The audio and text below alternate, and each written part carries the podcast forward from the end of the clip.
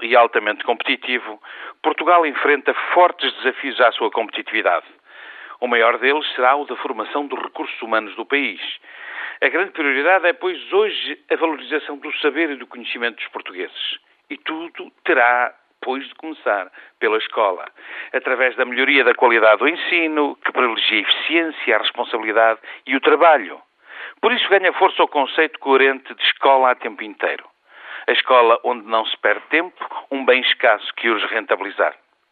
A escola a tempo inteiro visa a igualdade de oportunidades e o alargamento a todos e não só a alguns privilegiados do benefício do acesso ao ensino de qualidade e a meios educativos adicionais como o inglês, a música, as artes, o desporto, as tecnologias de informação ou ainda o estudo acompanhado a escola a tempo inteiro, que significa centrar nas horas curriculares o ensino da matemática, da língua portuguesa e o estudo do meio, porque a aprendizagem das outras áreas terá que ser remetida ao prolongamento do horário.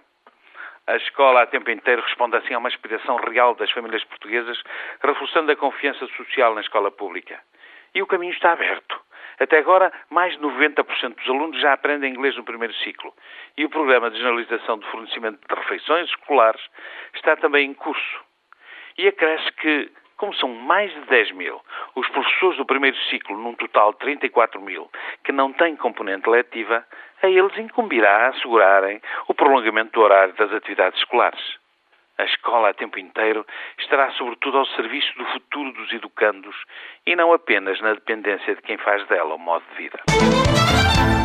A temática do encerramento das escolas isoladas está na ordem do dia.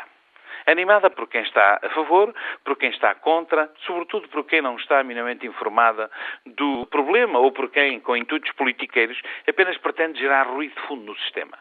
É hoje consensual que escolas isoladas, com 3, 5, 6 alunos, em instalações degradadas, com falta de equipamentos, insuficiente socialização e dificuldade em colocar e manter professores, não têm condições pedagógicas mínimas para gerarem um ensino de qualidade. Por isso, estas escolas têm níveis aterradores de insucesso escolar, convertendo-se em fatores de desigualdade para os seus alunos que, na prática, vêm à partida o seu futuro hipotecado. A verdade é que só continuam nestas escolas as crianças cujos pais não dispõem de transporte próprio para as levarem eles mesmos para as escolas das sedes do Conselho.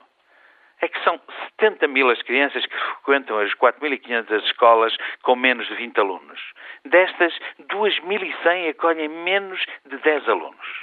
Em algumas destas escolas isoladas, chegou a registrar-se o recurso à colocação de mais de 10 pessoas num só ano escolar, em razão de desistências sucessivas ou de ausências com atestado médico. O insucesso escolar no ensino básico, que é de 15%, quando a média na União Europeia é de 2,5%, chega nestas escolas a ultrapassar os 50% só por desconhecimento de causa, por alheamento ante implicações sociais, culturais, económicas e cívicas da manutenção do atual estado de coisas, ou então por má fé. É que, por isso, persistem críticas descabeladas à reforma em curso.